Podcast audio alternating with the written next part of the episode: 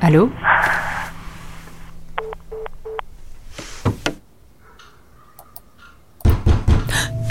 Le suspense, le suspense, le suspense, le suspense, le suspense est audible. Audible, appli de livres audio et podcast, est heureux de soutenir ce programme.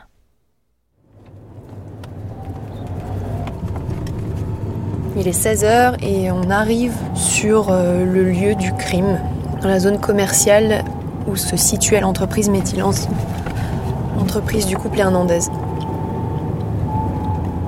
On est à Portée-sur-Garonne, grande surface, grand parking.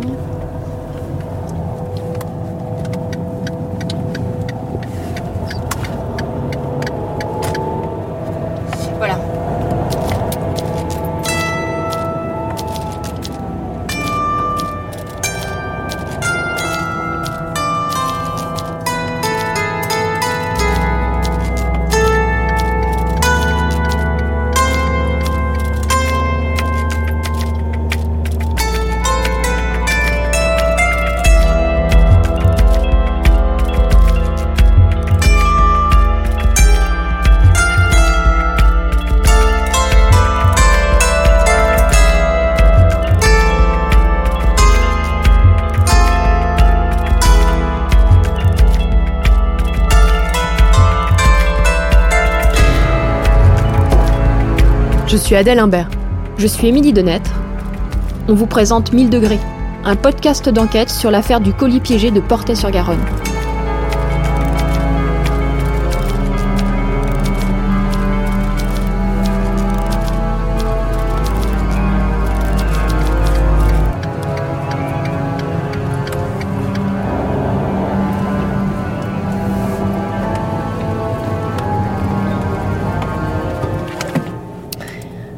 De se garer devant ce qui était l'entreprise Médilance.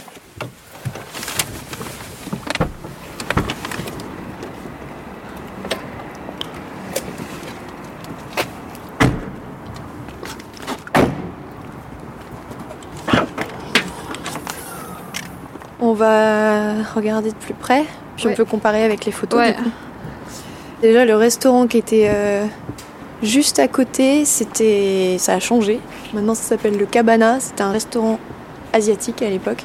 Ah d'ailleurs, t'as vu, c'est marrant. Attention, site sous vidéoprotection, ce qui n'était évidemment pas le cas à l'époque. Donc c'est une entrée qui est euh, dans un recoin sur la zone commerciale. Et on voit bien, quand on compare avec la photo, le jour de l'attentat. Mhm. Ouais, c'est complètement désaffecté, mais euh, tout est exactement pareil.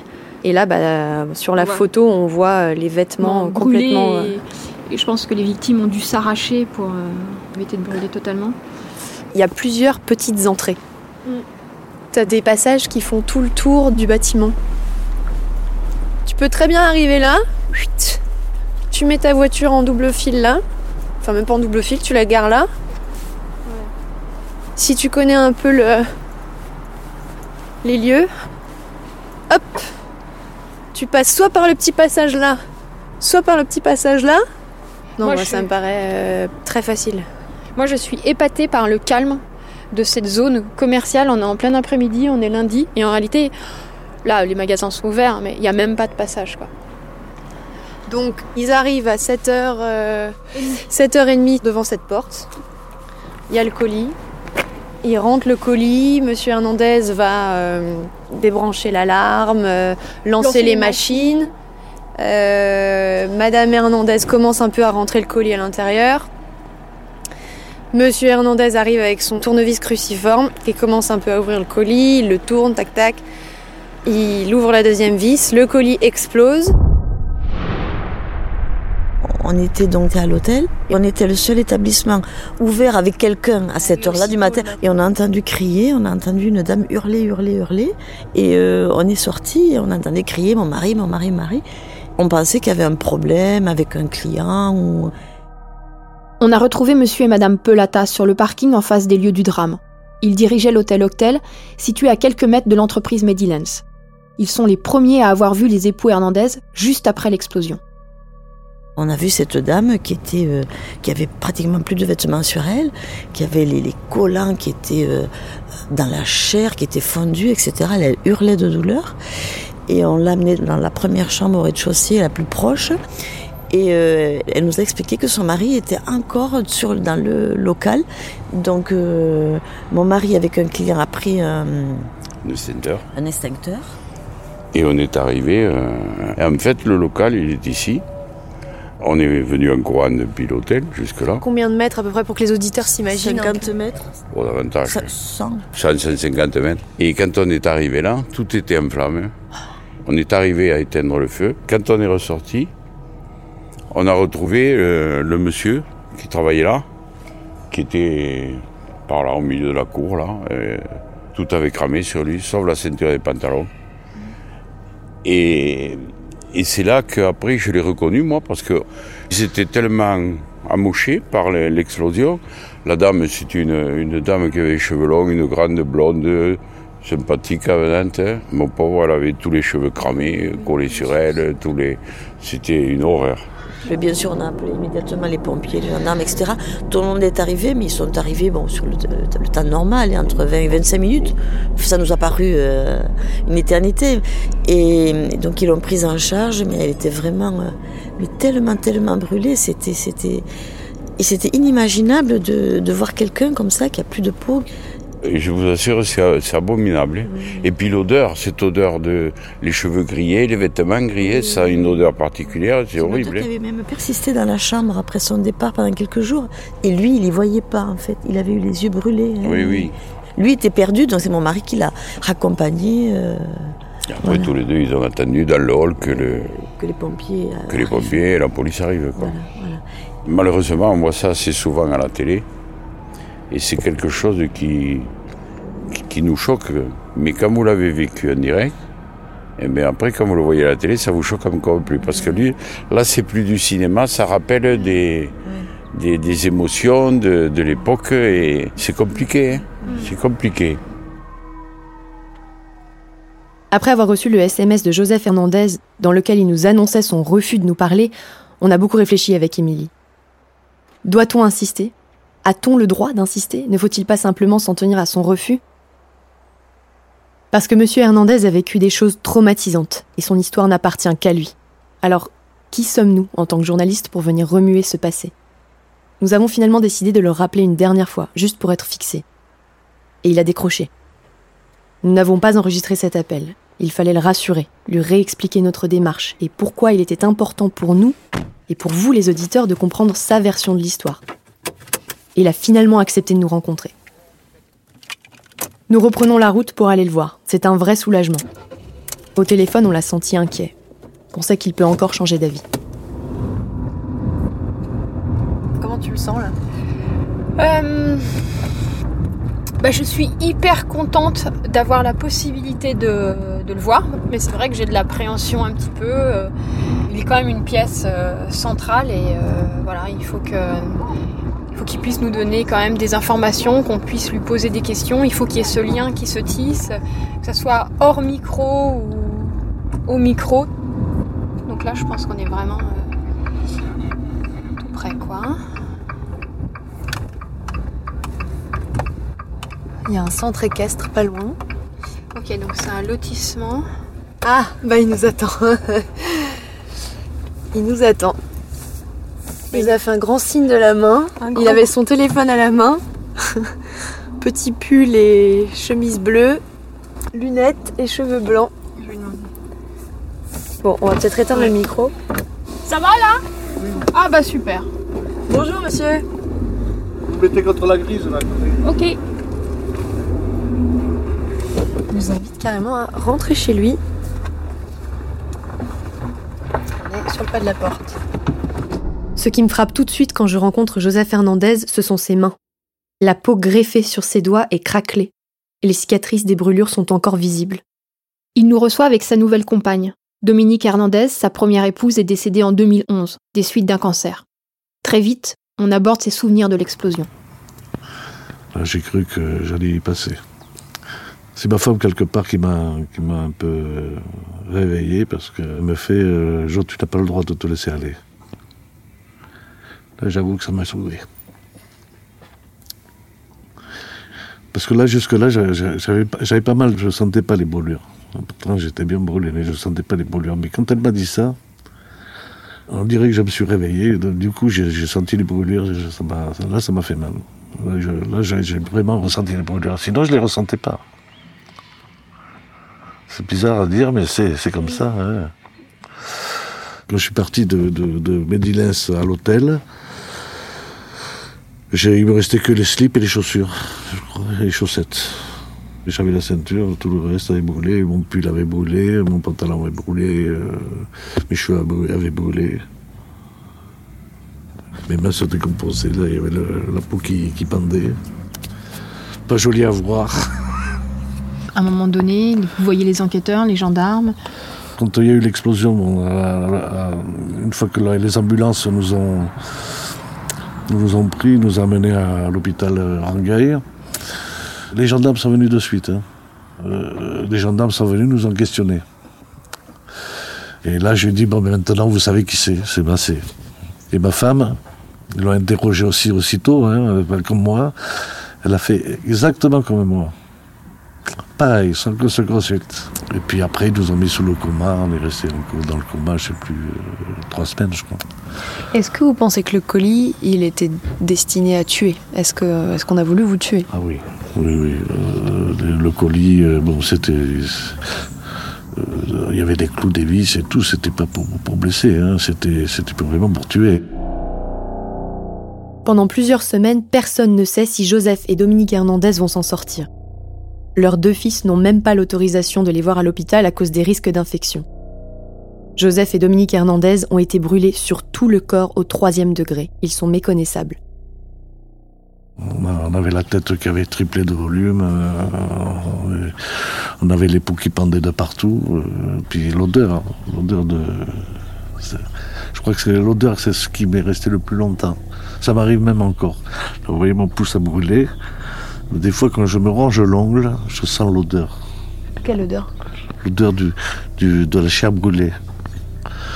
Ça, fait une, odeur, euh, un peu quand on fait cuire les, plumes d'un poulet sur, sur, le gaz, ça sent une odeur de chair. Euh, c'est affreux.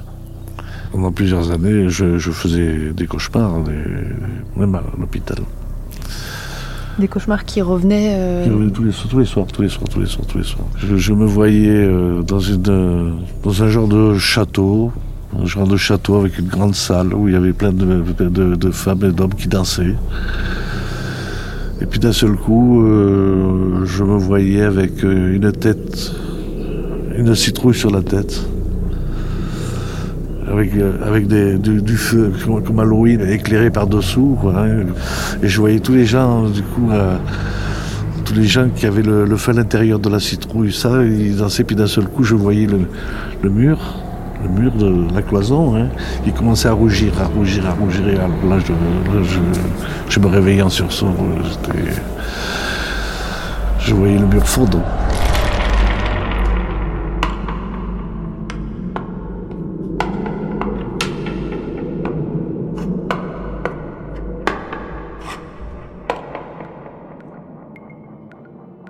Joseph Hernandez est né en 1954 à Oran, en Algérie. L'Algérie est alors française. Quand il nous parle de son enfance, il parle de souvenirs heureux des dunes du Sahara et de siestes à l'ombre. Au moment de la décolonisation, son père est muté à Toulouse. Toute la famille part s'y installer. Quelques années plus tard, à 18 ans, il rencontre Dominique, au foyer des jeunes de la ville. Elle veut organiser une boum pour ses 16 ans. Il joue les 10 jockeys d'un soir pour elle et sa bande de copines. Ils ne se quittent plus et parlent déjà de mariage. Mais les parents de Dominique sont contre, il faut attendre la majorité de leur fille. Entre-temps, Joseph rate son bac et part faire son service militaire. À son retour en 1974, ils se marient et leur premier enfant, Yannick, naît un an plus tard. Joseph doit trouver un emploi. Il enchaîne les petits boulots et tombe sur une annonce. L'entreprise Medicornea recrute. Un job de mécanicien dans une société de fabrication de lentilles. Il tente. C'est là qu'il rencontre Daniel Massé, embauché lui aussi quelques mois plus tard. Et qu'est-ce qui a fait que, enfin, quand vous avez rencontré Daniel Massé, qu'il est devenu plus qu'un collègue et même un ami à un certain point? C'était un ami, mais pas tout à fait un ami. On avait l'habitude tous les ans de se rencontrer euh, pour la période de Noël au moment des, cadeaux, des cadeaux des enfants. Donc, euh, une fois que le Père Noël était passé dans l'entreprise, qu'ils avaient offert les cadeaux aux enfants, ben, soit chez lui ou soit chez moi, on s'invitait à manger et on passait la, soirée, la journée ensemble. Mais c'était, euh, sinon, après en dehors, euh, il est arrivé que Daniel Massé vienne manger le midi chez moi, mais bon, c'était en général le couple, on se côtoyait surtout en fin d'année, quoi. Et pourquoi avec lui en particulier, pas avec d'autres collègues? On était, euh, on peut pas dire amis, hein. on était surtout des, copains, mais bon, on peut pas dire amis. Hein. Comment vous le décririez justement, Daniel Massé? Ses qualités, ses défauts? Euh, Il est très technique. Il a des qualités, c'est vrai qu'il est, ingénieux. On l'appelait MacGyver parce que bon, il était, il est très, très débrouillard avec. Euh, il est très bricoleur, très technicien. Euh, mais par contre, c'était euh, un têtu, euh, très macho et, colérique aussi. Hein. Lorsqu'il apprend que Joseph et Dominique lancent leur propre entreprise de fabrication de lentilles, Daniel Massé leur propose son aide. C'était en 1990. Daniel Massé est en phase de transition professionnelle. Son licenciement de Midi Cornéa se termine au prud'homme. Il passe ses week-ends avec les Hernandez pour développer Medilance. J'ai décidé de me monter à mon compte. Euh, c'est vrai que Massé, lui, euh, il a toujours voulu monter son entreprise euh, de fabrication de lentilles de contact, mais par contre, il n'a jamais rien fait. Il avait des machines qu'il avait retapées en maintenance, qui devaient être jetées à la poubelle, qu'il récupérait, qu'il arrangeait et qu'il amenait chez lui. Un jour, il me téléphone et puis il me dit euh, Bon, écoute, Joe, euh, si tu veux, moi je t'aide gratuitement et bénévolement à, mettre en place ton entreprise.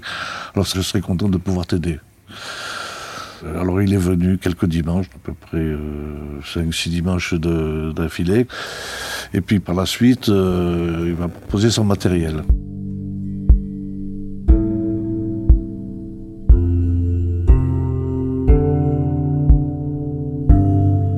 A retrouvé Daniel Massé chez lui. Il est sorti de prison depuis un peu plus d'un an. Il a passé 15 ans au centre de détention du Muret, au sud de Toulouse. Quand il nous reçoit, il est en plein déménagement. Sa période probatoire vient de se terminer. Il va enfin pouvoir quitter son HLM dans le quartier du Mirail. Petit, chauve, jogging, basket, sourire jauni par le tabac. Le 20 mai 1990, Daniel Massé envoie une lettre aux époux Hernandez. On a retrouvé la lettre dans le dossier. Le ton est amical, elle commence d'ailleurs par Cher Joe. Il propose de leur revendre ses machines à prix canon, écrit-il, afin d'assurer le bon développement de l'entreprise. Bon, il ne pouvait pas tout m'acheter, il m'a acheté deux ou trois trucs, une polisseuse et puis quelques bricoles, je me souviens plus, c'est ancien. Et voilà. Et après, il me faisait peine parce qu'il faisait ça dans son garage avec les moyens du bord. J'ai dit, écoute, euh, moi je peux te filer un coup de main comme ça parce que je suis altruiste. Et ça, ça, il y a des gens qui s'imaginent que ça n'existe plus. Mais il y en a des altruistes. Et je l'ai été. Et donc j'ai passé, j'ai prêté le matériel que j'avais, je, voilà. Avec Émilie, on veut comprendre le litige avec les époux Hernandez. Les éléments dans le dossier ne sont pas très clairs et pourtant c'est bien là que commence l'affaire. Cette histoire de prêt de machine qui finit mal, c'est le mobile. C'est la raison pour laquelle Dominique et Joseph Hernandez n'ont jamais douté de la culpabilité de Daniel Massé. D'après ce que l'on comprend, au mois d'octobre 1991, un peu plus d'un an après la création de Medilens, l'entreprise du couple Hernandez, Daniel Massé et Dominique Hernandez signent un contrat avec trois options. Le couple Hernandez s'engage soit à céder des parts de leur société à Daniel Massé une fois que celle-ci sera développée, soit à lui racheter les machines prêtées, soit ils rendront les machines en l'état à Daniel Massé. A priori, l'accord est plutôt clair. Pourtant, quatre ans après la création de l'entreprise, Daniel Massé n'a pas été intégré à Medilens. Et il a surtout besoin d'argent. Il est au chômage depuis quelques semaines et il veut voir l'accord se concrétiser d'une manière ou d'une autre. Une dispute éclate. On est en mars 1994. C'est houleux, cette conversation où euh, vous lui dites faut me payer, ça se passe comment? Ils ont rouspété, elle, c'est devenu une tigresse, j'ai rien compris. Ça, ça, s'est passé de façon houleuse après, quand, bon, euh, quand je lui ai dit qu'il n'était pas question euh, qu'il s'occupe ni de la gestion ni du commercial. S'il voulait rentrer, il, il, serait en tant qu'ouvrier en fabrication. Euh, et là, pour lui, ça n'était pas question. J'ai dit, écoute, j'ai la petite perceuse que je t'ai prêtée, là, il y, a, il y a un mois de ça, je veux la récupérer puisque j'en ai besoin. J'ai pris ça sous le bras j'ai dit au revoir. Il s'est mis en colère, je me suis mis en colère et je lui ai demandé de quitter de suite la maison parce que sinon je voulais lui mettre ma poêle sur la gueule. Voilà. Donc il est parti de suite. J'ai horreur des disputes, la, discorde, ça. Non, ça met mal à l'aise, j'aime pas ça.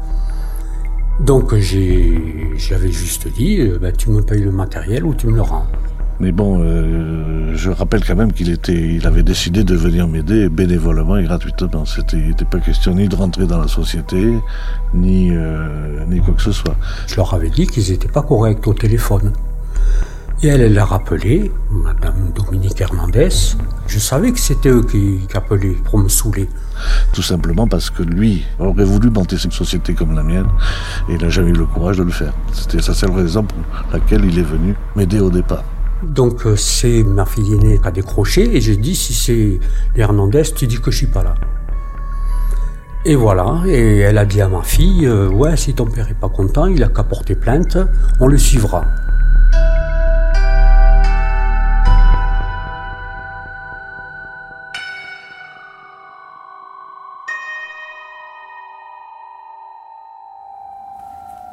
Je vais appeler le gendarme Hazard, qui était le gendarme qui a pris la déposition de plainte du couple Hernandez contre Daniel Massé dans le cadre du litige financier lié au contrat entre 1990 et 1991. Daniel Massé a bien déposé plainte contre le couple Hernandez pour faux et usage de faux. Il réclame 30 000 francs pour la vente des machines et accuse Dominique et Joseph d'avoir trafiqué le contrat d'origine. Le gendarme qui a recueilli sa déposition ce jour-là a accepté de nous parler. Oui, allô? Oui, bonjour Monsieur Hazard, c'est Adèle Imbert. Oui, oui, bonjour. C'est très gentil de, de, prendre un peu de temps. Est-ce que, est que ça vous convient maintenant? Ouais. Oui, pas de problème. Alors, j'enregistre l'appel comme ça, euh, ça me permettra d'utiliser cette matière-là. Vous, vous ferez le tri. Voilà, merci. Donc oui, moi ce qui, ce qui nous intéresse, c'est euh, sont vos souvenirs du différent financier entre euh, le couple Hernandez et, et, Daniel Massé. Je sais que ça date, mais... Euh... Ça date de, oui, de plus de 20 ans. Il y a eu un différent, je crois que c'est un différent pécuniaire entre les deux. Et la, la, la famille Hernandez a, a fait valoir un écrit que Monsieur Massé aurait signé avant qu'il ne s'associe entre guillemets et Monsieur Masset euh, pensait que ce, ce document était un faux. Mmh, c'est ça. Bon, j'ai fait la procédure et euh, quelques quelques semaines après, c'était un peu avant les fêtes de fin d'année, eh ben, il y a eu euh, il y a eu le colis qui a explosé. Euh. Et vous, euh, du coup, à ce moment-là, déjà, comment vous apprenez qu'il y a un oh, ben, colis qui a explosé devant Métilance ah ben, J'arrive le matin à 8 heures à la brigade et c'était le branle-bas de combat. On m'a dit, hasard, tu prends une voiture, et tu vas là-bas, la section recherche va impérativement te voir. Donc j'arrive là-bas, on m'a expliqué la situation, et c'est monsieur et madame Hernandez qui, avant d'être évacués sur l'hôpital, ont dit « Monsieur Hazard est au courant de tout, il pourra tout vous expliquer ». Et vous, quand vous arrivez euh, sur les, les, lieux du crime, et que vous apprenez que c'est monsieur et madame Hernandez qui sont les victimes, est-ce que vous faites immédiatement un lien avec euh, Daniel Massé ou pas à ce moment-là? Dans ma tête, j'ai fait le lien. C'est tout à fait personnel, hein, euh, on est très clair. J'ai fait le lien car à la fin de la, la procédure euh, préliminaire que j'ai faite, j'ai bien posé la question à Monsieur Massé, que comptez-vous faire? Et là, il m'a dit, je sais pas, je vais réfléchir. Bon, ça n'a pas été acté, mais ça, je m'en souviens tout à fait, et c'est tout. Après, après, euh, il a fait, il a fait ce qu'il ce qu'il a estimé opportun de faire. Oui, donc vous, ça ne posait aucun doute que c'était Daniel ah, Massé. pour moi, non. Pour moi, non, non, non Dès le début. Pour moi, dès le début, dès le début. C'est une intime conviction. Après, rester à rester à étayer euh, euh, cette conviction. Là, c'est très intéressant ce que nous dit le gendarme. À partir du moment où il a eu une intime conviction, l'enquête a surtout consisté à trouver des preuves contre Massé pour étayer cette conviction. Et quel, euh, qu'est-ce que vous pouvez me dire de la personnalité de Monsieur et Madame Hernandez d'un côté et puis de Daniel Massé? Monsieur et Madame Hernandez, c'est un couple que j'ai trouvé superbe, qui s'adaptait très très bien ensemble. Ils ont toujours été très sympathiques. Il y a eu un bon, un bon contact euh, dès le départ. Mais Monsieur Massé, je l'ai toujours pensé. Allez, comment faire? Calculateur. Voilà, je, je, le, le, terme le plus approprié et le moins négatif serait calculateur. À quoi vous vous êtes fait cette idée de lui? Ah, bah, aux réponses qu'il me donnait quand je quand j'ai fait la procédure. Dès le départ, j'avais l'original sous les yeux. Et lui, euh, il tiquait sur les signatures. Donc, dans un premier temps, je l'ai laissé parler et je ne lui ai montré le, le, le, document que quelques jours après. Et ça remonte à plus de 20 ans quand même. Oui, bien sûr, ouais, vos souvenirs sont bons. Hein Mais c'était quand même une procédure euh, assez particulière. Euh, on se souvient quand même des, des, des dossiers euh, particulièrement graves. La procédure que vous aviez entamée, ça a été comme un, une pièce de puzzle après l'explosion oui. en fait. Enfin... Oui, oui. Pour moi, c'est la procédure qui faisait le lien entre l'explosion et euh, la personne soupçonnée. Est-ce que vous avez eu le sentiment qu'il y a vraiment quelqu'un, l'une des deux parties, qui a voulu duper l'autre? Quand le, le, document a été signé, je ne pense pas que quelqu'un ait voulu duper l'autre. Je pense simplement que ben, M. Massé avait totalement oublié les termes exacts de ce document, qui datait de quelques mois, voire quelques années avant. Hein. Et du coup, il aurait été de mauvaise foi. Euh... Voilà, je pense qu'il était de mauvaise foi et il n'a pas accepté d'avoir perdu. Confronté aux documents originaux, Daniel Massé retire sa plainte à la fin du mois de novembre 1994. Deux semaines plus tard, le 16 décembre, en début d'après-midi, les gendarmes arrivent au lycée Bellevue. Daniel Massé surveille un examen dans la salle 204.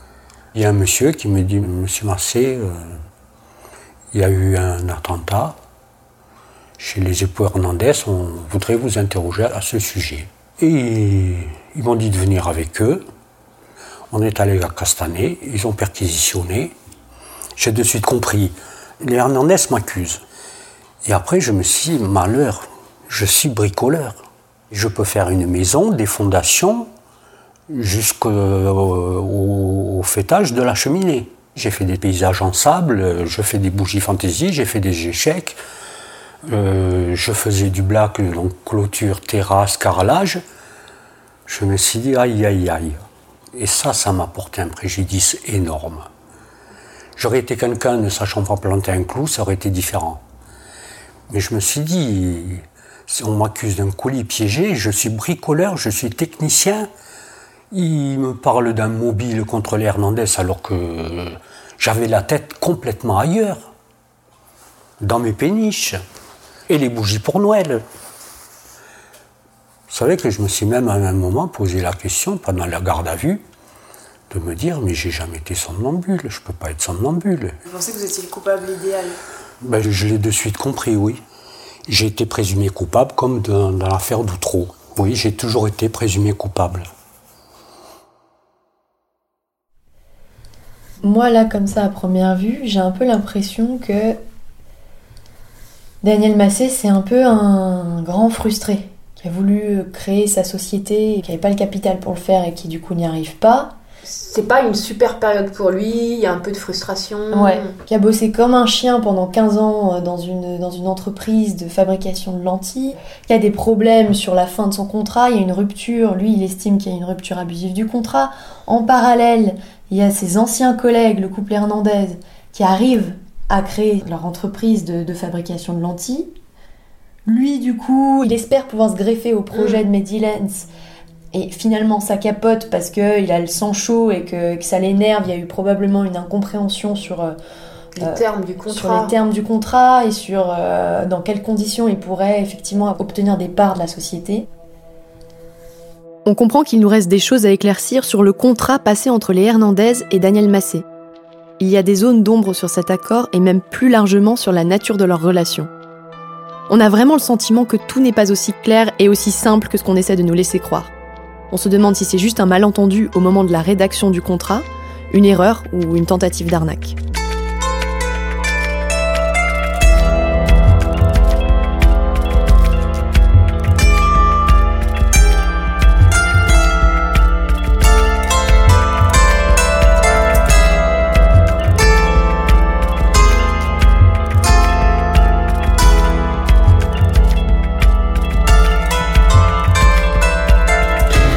Cet épisode a été écrit par Adèle Imbert et Émilie Denêtre.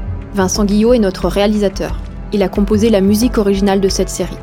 Stéphane Berthomet est notre consultant. 1000 degrés est une série produite par Insider Podcast. En attendant le prochain épisode, venez découvrir des éléments du dossier et des photos de l'enquête sur le compte Instagram de 1000 degrés et sur notre site www.insider-podcast.com. Si vous avez aimé cet épisode, vous pouvez le partager et mettre des étoiles sur votre application de téléchargement. Merci, à lundi